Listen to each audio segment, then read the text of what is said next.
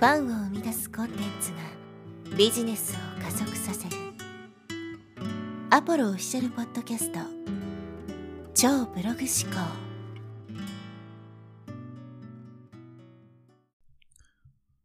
はい、えー、こんにちは、ポロです。今日はですね、ポッドキャストとは〇〇であるという話をしていきます。このポッドキャストとは〇〇である。この〇〇に当たる部分ですね。まあ、ぜひ考えてみてほしいんですけど、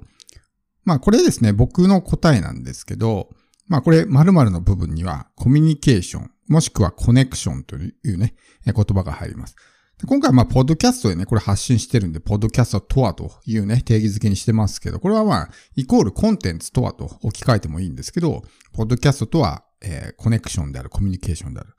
もしくは、えー、コンテンツとはコミュニケーションである、えーコえー、コネクションであるというふうに言い換えることもできます。これはですね、僕が聞いている、まあ、アメリカのポッドキャストで、とある人がですね、ゲストに来た時に、えコンテンツとはコミュニケーションであるっていうふうに言ってたんですよね。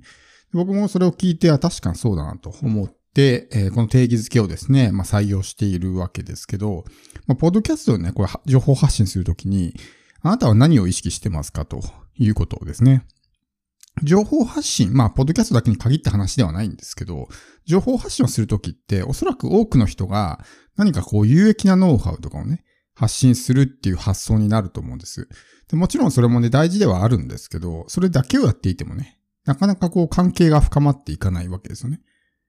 やっぱりこの人間として好きになってもらうとかね、共感してもらうとか、ファンになってもらうとかね、信頼を構築するっていうところを考えると、ただの有益な情報発信だけでは十分ではないんですね。特にこういうまあ、声の媒体ですね。自分っていうキャラクターがより表現されるようなプラットフォームにおいて、ただ情報を喋ってるだけっていうのはね、非常にもったいないわけですよ。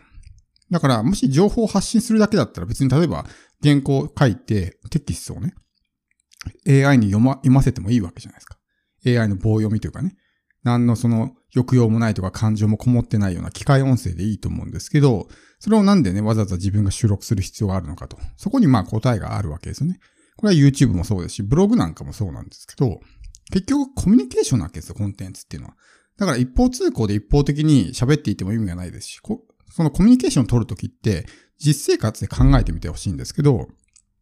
例えば友達と喋るときにですね、棒読みで感情も込めずに喋りますかというところですね。あるいはすごくなんか不自然な言葉で喋りますかと。なんかその文語帳というかね、書き言葉みたいな感じで、すごく何々していらっしゃいますが、とか、ね、まあいらっしゃいますかとかは言うかもしれないですけど、なんかちょっと不自然な感じのね、言葉で喋りますかってことですね。おそらく自然なナチュラルなね、えー、崩れた感じで喋ると思うんですよ。で、それこそがコミュニケーションだと思うんですよ。だけど、なんか変にかしこまって喋ったらおかしいですね。家族、友達とかね。もしくは同僚とかもそうだと思うんですけど。だからそのコミュニケーションとして成立するような喋り方をした方がいいと。一方的にただ喋ってるだけみたいな感じになると、で全然その相手にも伝わらないし、コミュニケーションにならないわけですね。まあ文章に置き換えると分かりやすいんですけど、ただ情報出してるだけのね、えー、サイトとかブログっていうのは、辞書と変わらないわけですよ。ただ情報羅列してるだけなんで、何もそこにね、その人らしさみたいなものを感じることはできないと。当然ね、そこの、その人の人間性とかも伝わってこないし、何考えてるのか、どんな価値観を持ってるのかってもわからないし、まあその人の色が全然ね、見えないわけですね。だからまあファン化なんかっていうのはできないわけですけど、ポッドキャストも一緒で、ただ情報を発信してるだけだったら、別にこのチャンネルじゃなくても良くないってなるわけですね。ポッドキャストだと結構ね、ニュースを聞いてる人が多いんですけど、ニュースって別にただの情報じゃないですか。で、おそらくそのニュース番組を聞いてる人っていうのは、そのニュースの内容が知りたいだけで、その情報さえ入れば、そんなにまあどこでもいいかなみたいな感じだと思うんですよ、おそらく。よっぽどそのキャスターのことが好きとかっていうのはね、いないことはないと思うんですけど、基本的にはそういうことはなくて、ただそのニュースね、今日何があったのかなって聞きたいだけみたいな。別にそのチャンネルが聞けなかったら別のチャンネルでいいやぐらいの感じだと思うんですよ。だそれだと意味がないわけですね。だ情報発信も、我々にとってはそれはまずいわけですよ。そのリスナーにとってはそれでいいと思うんですよ。別にこのチャンネル聞けなくてもこっちでも同じ情報聞けるんだったらこっちでいいやってなるから、リスナーからしたら別にそれでいいんですけど、発信者からするとそれでは良くないわけですよ。別にこの人じゃなくても良くないって言われちゃったらね、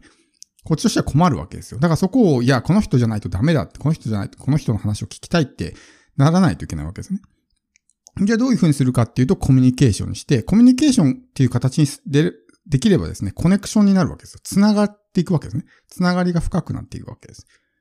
これを意識して、まあ、コンテンツを作ったりとか、あるいはその情報発信をしていくというふうにすると、すごくつながりが強くなる、コネクションが強くなるわけですね。だからまずはコミュニケーションを意識してコネクションを強くすると。まあ、これ、例えばどういうふうにやっていくかっていうと、さっきのニュースの例で言うならば、今日ね、例えばどこどこで何々がありましたと。ただ言うだけだったら、それこそね、まあアナウンサーでもいいし、ね、AI の機械音声でもいいしね、僕でもいいしみたいな。誰でもいいわけですよ。どこどこで何々がありましただけだったら。じゃあそれをどう、ね、えー、こう、なんだろうな、形作っていくのかというか、ね立体的にしていくのか。この情報だけっていうのは平面的なんですね。この平面を立体にしていく必要があるわけですよ。自分って人間ってこう、より立体的に見せることで、この発信者がどういう人物、どういうパーソナリティを持ってるのかとかっていうのはね、伝わるわけですけど、例えばこの今日どこどこに何々がありましたっていうのを、ね、今日どこどこに何々があったよとかね、こうちょっと崩した感じするとか、なんか関西弁にするとかね、こんなことがあってんとかね、なんかそんな風に言うと、それでちょっと若干その伝わり方が違うと思うんです。あ、この人関西人なんだ。なんか結構気さくな喋り方してるなとかって、そういう印象を持つと思うんですね。で、次にじゃあ、ね、こういうことがあって、これありえないよね、みたいな。まあ、ちょっと変な、なんで標準語になってますけどね。これありえへんよな、みたいな感じで、例えばね、その出来事に対して、そのキャスターが個人的なね、感想を述べていたら、よりそのね、発信が立体的になりますよね。最初は何々がありましただけだったのが、こんなんあってんけどありえへんよなって言ったら、その人が何を考えてるのか、どういう人間なのかっていうのはわかると。あるいはそこに自分の経験を載せるわけですね。いや、実は自分も過去にこういうことがあって、とかね。これがこういうこと、こういうことがあったから、こうやって、みたいな感じで言うと、より立体的になるわけですよ。あ、この人過去にそういう経験があったんだ、みたいな。っていう感じで、どんどんこうね、情報をこう、付加していくというかね。追加していく。そしてその、追加する情報だけじゃなくて、さっきの関西弁とかね、ちょっと崩した、まあ、タメ口だったりとかもそうですけど、そういう伝え方の部分、表現の仕方の部分も、やっぱり自分っていう人間を表現するときにすごく必要になってくるんで、なんかこう、綺麗に喋ろうとかね、しすぎてしまって、その人の個性みたいなものが反映されないと、全然立体的になっていかないわけです。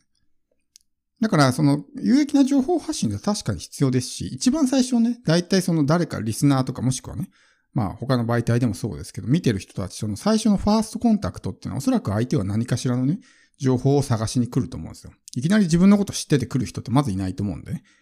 ファーストコンタクトは相手は情報を探しに来るんで、やっぱり有益な情報発信って必要なわけですけど、その情報発信がただの、まあ、平面的な情報、ただ事実を述べてるだけとかね、ただノウハウを言ってるだけみたいなものだったらそこで一回コッキーで終わっちゃうわけですよ。でもそこの伝え方で今言ったみたいなね、その発信者の色とかをね、表現していく、見せていく。とかね、バックグラウンド語るとか、こう立体的にしていくと、は、なんかこの人面白いなとかってね、なって、もう一回聞いてみようかなとかってなるわけですし、そこにもうちょっとね、独自の見解、強い見解を入れたりとかね、そのアンチテーゼ的な感じで常識の真逆を言ってみたりとかすると、あ、この人なんか他の人と言ってることが違うなとかってなるわけですよ。ってなるともっと話聞いてみたいなとか。ニュースで言うならば、よくあるのが、例えば日本だったらね、アメリカの立場を、をまあ、アメリカの立場で世界をね、語るわけですけど、そのアメリカと対立する国、例えば中国とかのね、立場から報道することってあんまないわけじゃないですか。じゃあ今度中国の立場から自分がね、え、発信したらどうなるのかって見え方が変わってくるわけですね。そうするとこの人の発信はユニークだみたいな感じになるわけですよ。だそういう見せ方を変えるとかってもそうですし、あとはこう圧倒的な情報ですね。その、視聴者が求めている情報をはるかに期待を超えるようなね、すごい情報を出していくと、わ、この人すごいなってなるわけですね。ただこれの弊害っていうのは、さらにすごい人が出た時に簡単にそっちにね、浮気されてしまうと。こっちの人の方がすごい、こっちの人が得になるからそっち行こうってなっちゃうんで、やっぱり情報だけで勝負するってなかなか難しいんですね。だからこうコミュニケーションを意識して、普通にこうリアルで喋ってるのとあんま変わらないような感じで自然に喋っていって、自然な喋り方をするとね、その人のやっぱり癖とか個性とかね、価値観とかね、まあ、そういったものも伝わりやすくなると思います。そうするとよりこうね、親近感が、えー、感じてもらえるわけですよね。だから、ポッドキャストを発信するとき、どうやってこうファン化につなげていくのかとかね。っていうことを考えたときに、やっぱり重要なのが今言ったみたいなこと。より自分を立体的に見せて人間として興味を持ってもらうとかね。もっと聞きたいと思ってもらうとか。っていうところを意識しながらやっていく。そのためにやっぱコミュニケーションにしないといけないし、コミュニケーションしていくとどんどんコネクションが深まっていくと。っ